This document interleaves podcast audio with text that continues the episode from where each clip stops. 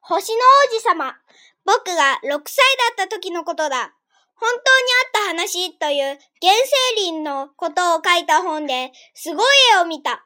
猛獣を飲み込もうとしている大ジャボアの絵だった。再現してみるならこんな風だ。本には説明もあった。ボアは獲物を噛まずに丸ごと飲み込みます。すると自分も動けなくなり、6ヶ月の間眠って獲物を消化していきます。僕はジャングルでの冒険についていろんなことを考え、自分でも色鉛筆で初めて絵を描き上げた。僕の絵第1号だ。こんな風だった。この傑作を僕は大人たちに見せて、この絵怖い？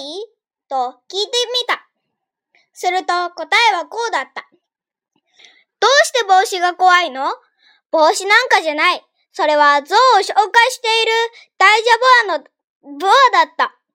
それで僕は大人たちにもわかるように、ボアの中が見える絵を描いてみた。大人たちにはいつだって説明がいる。おかげで僕の絵第2号はこんな風になった。ところが大人たちは何かが見えるようが見えまいが、ボアの絵はもう置いときなさい、と言った。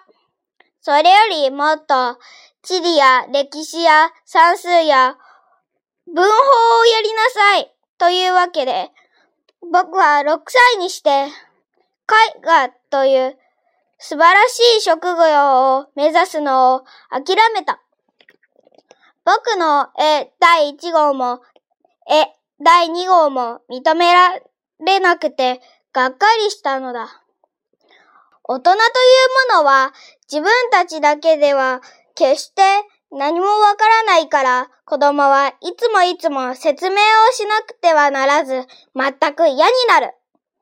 こうして他の職業を選ばなくてはならなくなった僕はやがて飛行機の操縦を習った。そしてほとんど世界中を飛び回るようになった。確かに地理はとても役に立った。一目で僕はアリゾナと中国を見分けることができるのだから。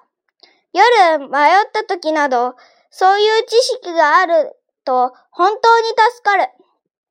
そんな風に生きてた中で、僕はいわゆる有能な人たちと随分付き合ってきた。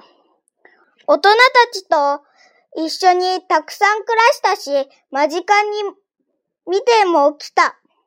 でも僕の考えはあまり変わりはしなかった。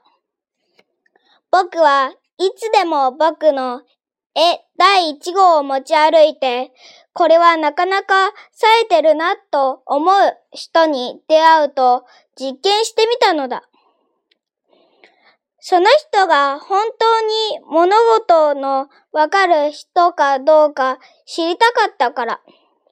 でも、帰ってくる答えはいつも同じだった。帽子でしょ？その後は僕はもう大丈夫アの話も、原生林の話も星の話もしなかった。その人がわかりそうなことに合わせてトランプのブリッジよ。